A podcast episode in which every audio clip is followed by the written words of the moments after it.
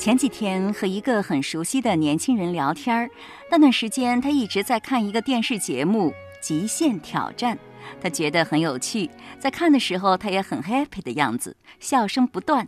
我问他开心吗？他说很好啊，至少现在很好。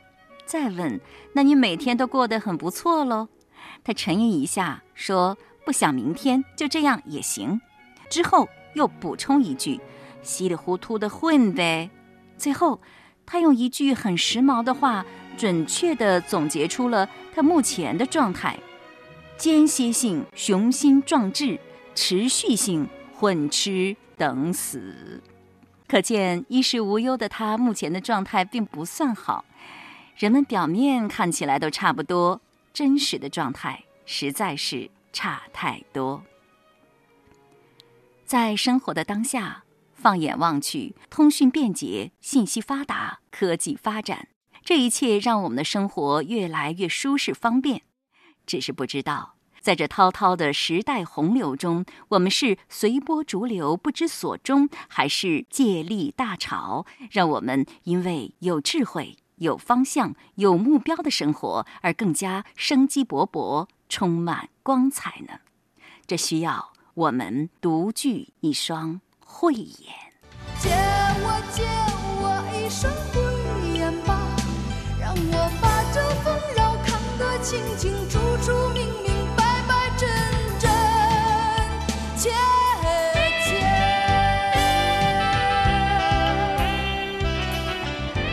或许《论语》就能带给你这双慧眼。在今天节目一开始，首先来听一听《论语》爱好者徐明明女士谈《论语》。你从接触《论语》到现在大概多长时间了呢？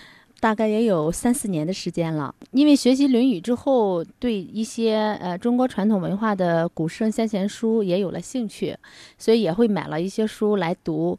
到这个年龄了吧，呃，用心在思考一些东西的时候，可能就觉得咱们中国老祖宗留下来的这些书籍里边会蕴藏着很多的智慧，嗯，找一些问题的答案什么的。你看，你从学习《论语》开始，然后呢？对中国传统文化的更多内容开始感兴趣了。那么，到底中国传统文化当中的哪些内容吸引了你呢？是什么让你感兴趣啊？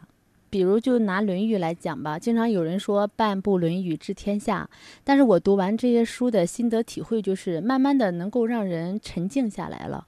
里边的很多的这些做人做事儿一些智慧，可能以前的时候感觉到特别的累，但是读了这些书之后，有一种豁然开朗的感觉，很多的心结或者问题，觉得就可以迎刃而解，那心更平静了，没有那么浮躁了。那你以前是个什么样子呢？嗯，现在也是挺浮躁的，但是比以前好多了。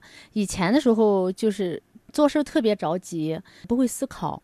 就是说，这个事情就去做了，只是追踪它的结果，而不会去管一些过程，所以让自己很累。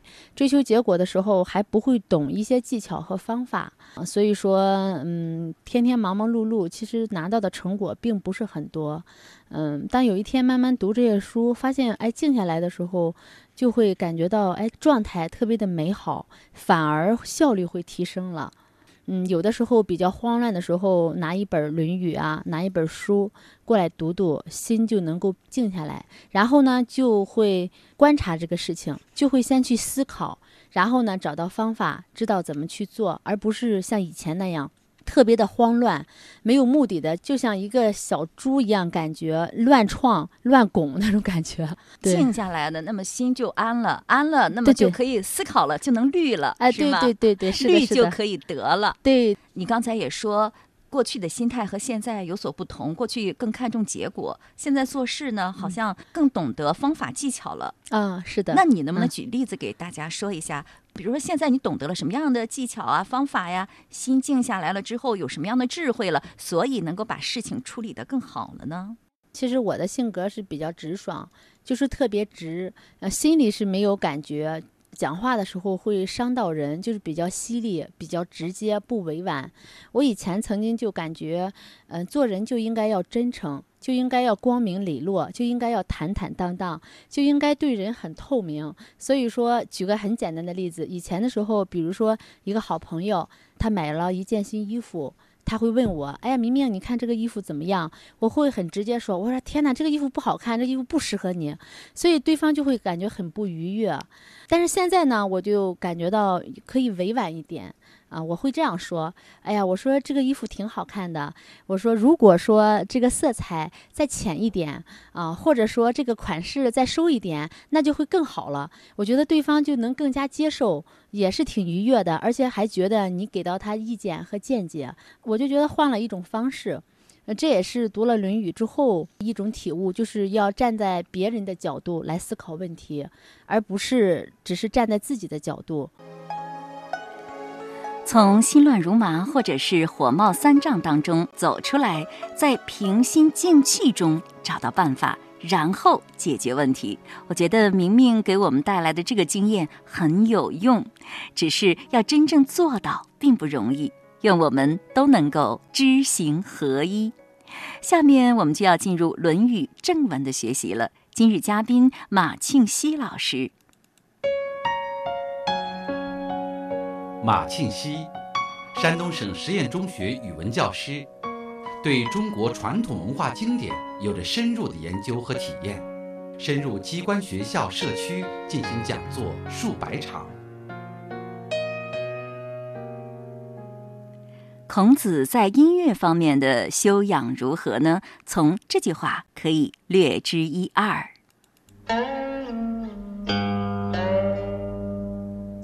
曰：“楼台诗乐，乐乐其口之也。始作，昔日也；纵之，春日也；教日也，一日也。已成。”这句话在《论语》的三点二三章。子欲鲁大师乐，曰：“乐其可知也。始作，昔如也；纵之，纯如也；矫如也；易如也。已成。”首先呢，还是给大家介绍一下这句话当中出现的人物。子欲鲁大师乐，应该是和鲁国的大师来谈论这个乐，与乐谈论音乐，和谁谈呢？鲁是国家。因为这个诗就是乐师，乐师分大师和小师之分，所以称大师、小师。有的人呢直接读作太师，好像这个是从朱子开始的，实际上也没有这个必要。那就是鲁大师掌管鲁国音乐的，是他和鲁国的这个乐师谈论音乐，说音乐是可以知道的。一开始演奏的时候是西如也，这个西，你看它的字形是合羽，就是鸟有两只翅膀。嗯，在飞的时候，两只翅膀要一起动起来，配合起来，一张开，好像音乐刚开始演奏。从之，接下来纯如也，就很整齐，不能说是这个古人讲宫商角徵羽，不能这个演奏宫，那个演奏商，这就乱了。但是呢，又角如也，笙箫管笛各有各的声音啊。纯如也是说演奏宫调都演奏宫调，演奏商调都演奏商调。但是角如也呢，就是讲。嗯，笛子是笛子的宫调，笛子的商调；这个箫是箫的声调、商调，这个样子。亦如也是到最后要余音袅袅，不绝如缕，要有一种绵长、回味悠长，让人感觉呃这个袅袅不尽这个意味啊。说一成，这样就结束了。谈这个音乐演奏的这样一个过程。下面我们不妨拿乐队演奏一段交响乐来作比，来理解这句话。息如也，各种乐器的演奏者们各司其职，各居其位，就像即将飞翔的鸟，做好飞翔的准备。纵之，鸟儿开始飞翔了，乐队开始演奏了。纯如也。演奏出的音乐音律和谐一致，成就了一段美妙的乐曲。叫如也，在演奏的过程当中，各种乐器分别发挥着各自不同的作用，既和谐一致，又各具特色。亦如也，已成，一曲终了，却余音绕梁，令人回味不已。这才是一次成功的演出。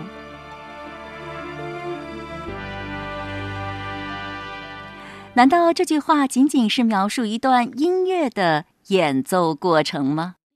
那他记录这句话，呃，是想告诉我们些什么呢？他对我们有什么意义呢？我觉着是这个样子的，这因为这是弟子记载下来的孔子对音乐的一个评价。呃，因为孔子很注重礼乐，呃，一方面说明孔子对音乐有比较深的理解，再一个方面，像这一句话本身就可以给我们很大的一个启示。这个音乐一开始做的时候是细如也，要状态很好哈，下来纯如也，矫如也。这一个我觉着我们从中可以悟到一个很重要的原理，因为这个音乐是合奏嘛。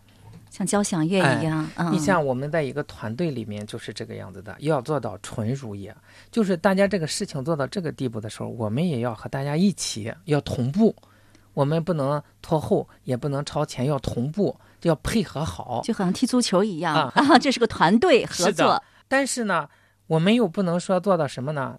大家都一样。你比方说，我们现在是合奏，有笛子，有箫，有古琴，但是。你不能说都是笛子，都是箫，起不到这个效果。所以我们在团队里面，既要和大家同步一致，同时又要做好自己那一份工作，把它做到出色，或者说要保有自己本身的特性，也就是像笛子还是笛子，箫还是箫，琴还是琴。这也是音乐的一个最重要的精神，就是和。和是什么呢？再举一个更普通的例子，大家很常见的，就是我们做菜的时候。有油、有盐、有酱油、有醋，要配合在一起，吃起来很好，这就是和，叫五味调和。但是我们看在这里边，盐、醋、油、酱油这一些，它配合在一起，我们尝着味很美。可是实际上，盐还是盐的味，酱油还是酱油的味儿。那如果我们失去了自己的特色，全是放盐。或全是酱油，这个菜也没法吃。对，所以我们在一个团队里面做事情也是这样，既要和大家步调一致，不要搞破坏，同时又要保有自己的这一个特色，好完成属于自己的这一个角色。哦，原来从中可以悟到这样的道理。那当时孔子在和鲁大师谈论音乐的时候，他想那么多了吗？应该是能想到的，因为这个乐的核心就是和，孔子特别强调这个和。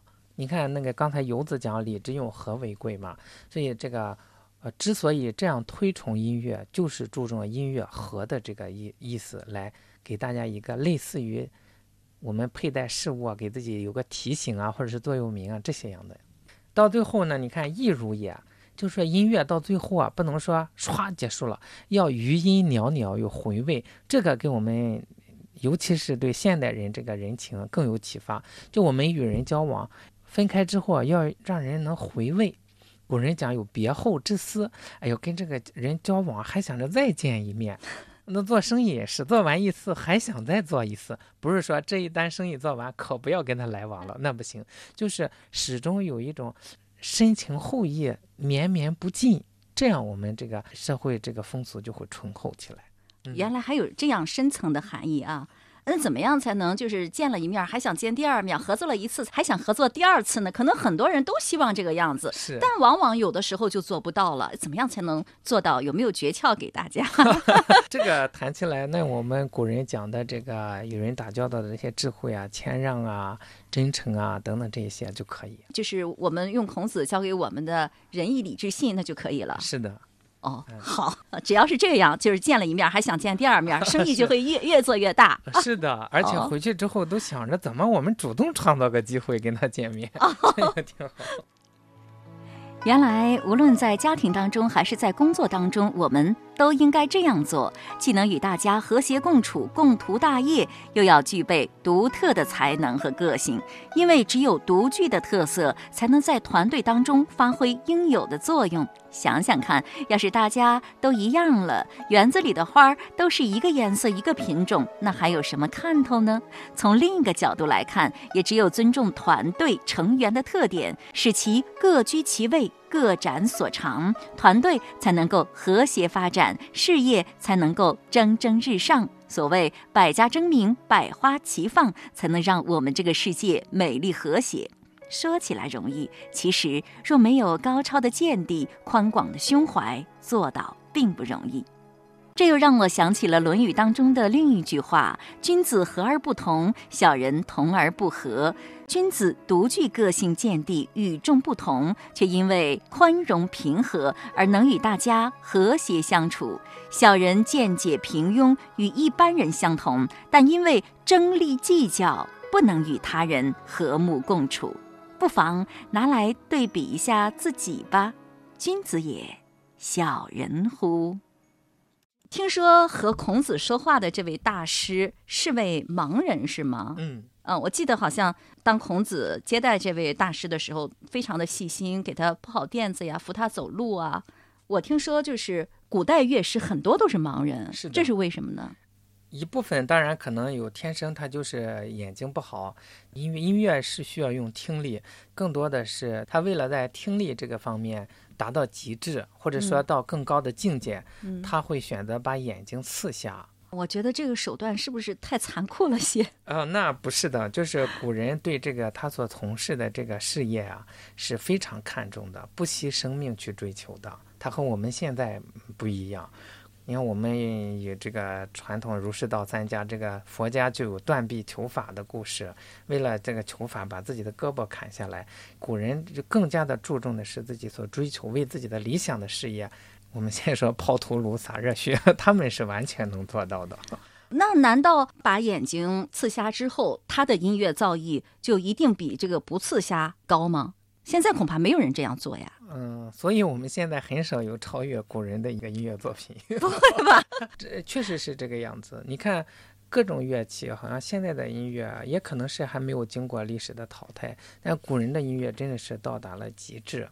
应该说，把眼眼睛刺瞎之后，你眼见的东西多会分神啊，他看不见，他就能内守，观察自己的内心。再一个，他的听力格外的敏感，对音乐来说，一定会比其他的一些人要好一些。当然，前提是刺瞎了双眼之后，当然不可能不认真了。他都有决心刺瞎双眼，可见他对音乐已经痴迷到一定程度了。那有了这个劲头，自己又给自己创造了一个条件，那一定能达到极致。他眼睛看不见了，可能接受到的信息就相对来说少一些，心就比较专一。嗯，鲁大师他是自己刺瞎的，还是天生目盲呢？这个我们没有这个考证。呃，听说师旷有一个呃盲人，也是战国时期的人，他就是自己把眼睛刺瞎了。嗯，是。好多诗都都是这样的乐师，实际上呢，因为在古代这个乐师的地位还是非常崇高的，不就是现在就是相当于器乐的演奏家吗？不是的，那个时候礼乐音乐是用来治国的。你看，很多人都会吹笛子呀，拉小提琴呀。那个不是，不是这个概念。你看他那那个时候是掌管祭祀啊等等这样一些，都是非常重要的职位。而且，呃，我们看到古书上还有这个，好像就是这个实况。他有一次听到一个国君在那里谈话，他不知道是国君，因为他眼睛被刺瞎了。有一个人说：“哎呀，当国君真好啊，想做什么就做什么。”他拿着琴就扔过去了，就去打这个说话的人。国君就问说：“这个你为什么这么生气啊？”他说：“刚才是哪个奸臣在说话呀？说这种亡国之音。”哎呦，国君说：“不好意思啊，这是我在说。说这样这种观点，那必定会亡国的。现在我们普通的拉小提琴的可没有这种情怀哦。并不是所有的会音乐的人都会当这个乐师的是吗？因为古代会音乐的人是不是相对来说也比较少呢？嗯，是的，音乐是非常空灵的一一个造诣。所以能达到这个境界的人很少，包括咱们现在演奏也只是机械的学习，真正的说到那个道的境界，超越了这个技术的层面，到道的这个层面的还是少。到了形而上的精神层面的，是。那你像刚才和孔子谈话的这位呃鲁大师，是一位很卓越的音乐大师，他可能懂得形而上的比较多。那么，但是他那个。音乐乐队当中的不会每个人都达到这样的水平，那么其他的人是不是也就是相当于我们现在普通的乐器的演奏者呢？这个我们无法去考证，但是我感觉能到这个层次的，应该是都境界比较高。哇，我觉得古人的境界让我们现代人猛地一听起来很难理解啊！为了追求音乐，会把眼睛刺瞎。是的，所以我觉得从这方面，从他们身上，我们是不是也能够体会到什么？比如说，现代的信息非常非常的丰富，非常的复杂。我们现在用手机、用微信，每天得到的信息太多了，这是不是也妨碍我们在某一项事业上，或者是专业上，或者知识上取得成就呢？太妨碍了。咱们现在有好多，实际上有好多，呃有见解的人，他们看到了这一点，都提出来，就是说这些琐碎的信息已经让我们很难成大器，天天把精力分散在这些没有必要的信息上面。且不说是垃圾信息，有一些信息就不是垃圾，可是它不是我们所必须的，所以我们要把有限的精力应该集中在自己所擅长的这个方面，这个时候才能再使我们的事业登峰造极。我看这个微信。嗯，有的时候一打开都好几百条，太多了，哎看不过来。而且看看时间都是好像是五分钟之内，可能就有出来好多。那我们首先时间上就不能保证，我们怎么能把自己从事的事业做到极致呢？啊，那我说到这儿，我就很想知道马老师你是怎么样安排自己的时间？你是怎样用自己的手机的？因为现在很多人基本上把时间零散的时间都花在了手机上。我这个手机呢，基本上是调成静音，或者是震动，嗯、经常忘了带。所以有的时候打电话，人家打好几个找不到我，然后就会把我臭骂一顿。哎，和我有点像。呃，但有的时候呢，需要传递个信息啊，或者是转达个什么的时候，我也会用。咱不可能不跟人保持联系，但是尽量的少用，比较流行的看微信，你会看吗？基本不看。基本不看。这个我以前很晚才有微信，大家都有了，呃，没办法，后来我也弄了个微信，人家说给你发个信息可以不用花钱，那就弄了个微信。但时间久了之后啊，有有那么几天，你比方现在闲着没有事，我看看吧。结果一看进去之后，再抬起头来，发现哇，时间过得时间过得真快，这么会儿功夫，可能一个多小时都过去了。这个时候，我们立马就警醒到，这是非常危害的，所以以后就要理性的看待它。对，哎是我一般都是调成静音，或者是说在固定的时间看一看。有的时候为了让自己安下心来看书啊，我就把我们家网络关掉。实际上微信它能够提供给大家的有价值的信息是很少很少的。很少。有的人呢也会这样说，比方说我看了一条微信，对我启发很大。嗯、第一，这个启发是不是正确，还有待于考证；第二个，就算是启发大，可能是从一二百条微信里只有这一条有用。我有一次看到我们一个亲戚的微信，我说：“哎呦，他整天发微信，我看着这个呃没怎么关注过。”我说：“今天终于扫了一眼，有有个有用的，有一句有用的话，也就是说，可能他发一二百条，只有一条是有用的。”效率这个太低了。效率就非常低。而我们去看几本经典的书，可能每一句都对我们这个生活有用。现在人都讲究效率，可是我们的所作所为往往是不大注重效率。那马老师，你平常都是怎么样有效率的运用自己的时间的？都是从哪些书当中，或者是通过什么样的方式最有效率的运用时间呢？因为我的时间除了呃我在学校里上课之外，业余的时间就备好课、批改完作业之后就是看书。呃，当然，因为我还学点中医，我还需要 给有些同事啊、学生啊会来找我看病。除了这些时间之外，就是看书。我喜欢看古书，你看哈，四书里边我特别喜欢《论语》哈，啊就是反反复复的看。再就是史书，古人讲不为腐儒，必兼读史，要经史合参。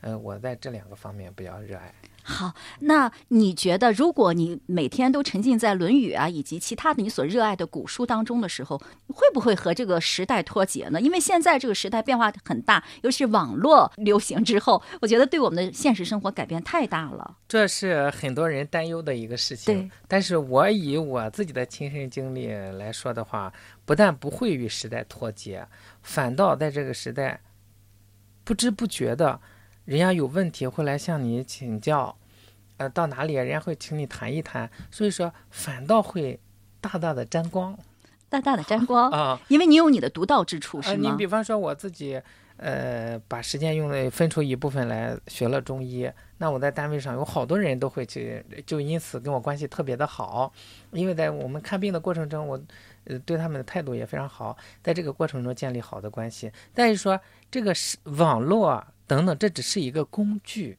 以人与人打交道，本质还是靠情感。我们学了古书之后啊，这个古人的这一些呃仁义礼智信呀、温良恭俭让，我们多做到一分，我们与人打交道的时候就会多受欢迎一分。这样不但不会跟这个时代脱节，反倒会站在这个时代的前面。是吗？是的。那你像我以前也是好看看网络的时候，反倒是我的人际交往圈子很小。现在你比方说，我现在要坐到网吧里，坐在那里，我可能不知道干什么。有一次，呃，我们家网那个欠费了，我要发一个邮件，我就去网吧里发完了邮件，然后我就坐在那里，我想一个小时，人家收一个小时的钱，我坐一会儿吧。结果坐在那里，我真的不知道该看什么，于是我就接着就出来了。可是从我这样做之后，把时间匀到这些经典上，反倒我的这个人际关系面变宽了。哦，哎，变和谐了，也没有落后于时代。它什么叫经典？不会改变的。所以说，嗯，学习经典并不会落伍。那你会用支付宝吗？你会淘宝吗？我如果下载上这个软件，我应该会淘啊，会淘。但是 我不淘，我不淘。呃，我都是找我的同事，我说我要买个什么东西，我已经看好了，你直接给我买就行，或者。呃，他们在讨论的时候说：“哎，这个不错。”讨论了一天，得出来一个结论：这几件不错，我就直接说给我买这个。那你像生活的一些交费，现在都可以用网络进行了，交电费啊、水费啊，这些都都不归你管，归媳妇儿管。呃，我们都是关联了银行卡，直接扣费就行了。哦，是这样的。它是工具，我们要好好用。你看，有了这些之后，我们反倒节省出时间来了，不要到处跑。嗯。可是，如果我们节省出来的时间用来玩游戏、用来看大片儿、用来干什么之后，那就没有意义了，和没节省是一样的。嗯。甚至它更有害，你接触了好多负面的信息。所以，这一些我们要学习。它能用多长时间呢？是不就是下载个手机银行，然后转个账就行了？这很简单，这个是可以的，不是说彻底的排斥。我们本身也觉着现代的一些科技的发展给我们的生活带来了很大的便利，但是呃，不管它带来多少的便利，它都是我们的一个工具，它要为我们所用，而不是我们成了它的奴隶，它带着我们走。就是你要知道，在生活当中你到底要什么，你到底追求什么。我们要安排他们，不能说来微信了我就得看，成了微信带着我们走。我想什么时候看就什么时候。那我觉得现在很多人都是被手机带着跑了，你觉得这是为什么呢？为什么能能被手机控制？这就是因为大部分人他这个内心啊，嗯，你比方说已经参加工作了，除了忙完工作的事情就没有别的了，好像是欠缺了一种主动的内在的追求。比方说，我对中医喜爱，我对文言文喜爱，我会觉着所有的时间都用在上面，我都很喜悦，或者说，呃，没有时间要挤出时间来。但当他们有一些人，嗯，有了这个空余的时间之后啊，不知道干什么，那就只好用在这些方面消遣。但是他们所能得到的营养是非常有限的，是的，而且不容易在某一方面、某一个领域或者是某一项专业上获得成功、获得成就。所以，人家现在有一种理论是，决定人这个最终成功与否的，不是上班的这八小时，而是取决于八小时之外。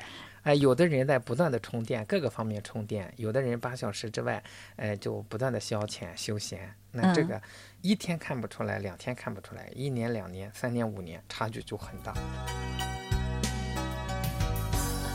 这个世界很大，这个世界变化太快，在眼花缭乱、目不暇接中，摸摸自己的方寸，乱了没？要想不乱，需要独具慧眼。这双慧眼从古圣先贤的经典中来，它教给你正确的见地，引导你正确的方向，带你勇往直前，永不迷失。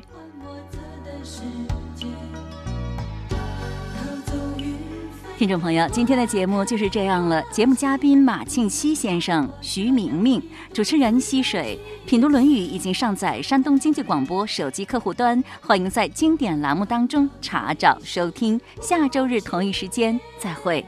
笑语欢颜，难道说那就是情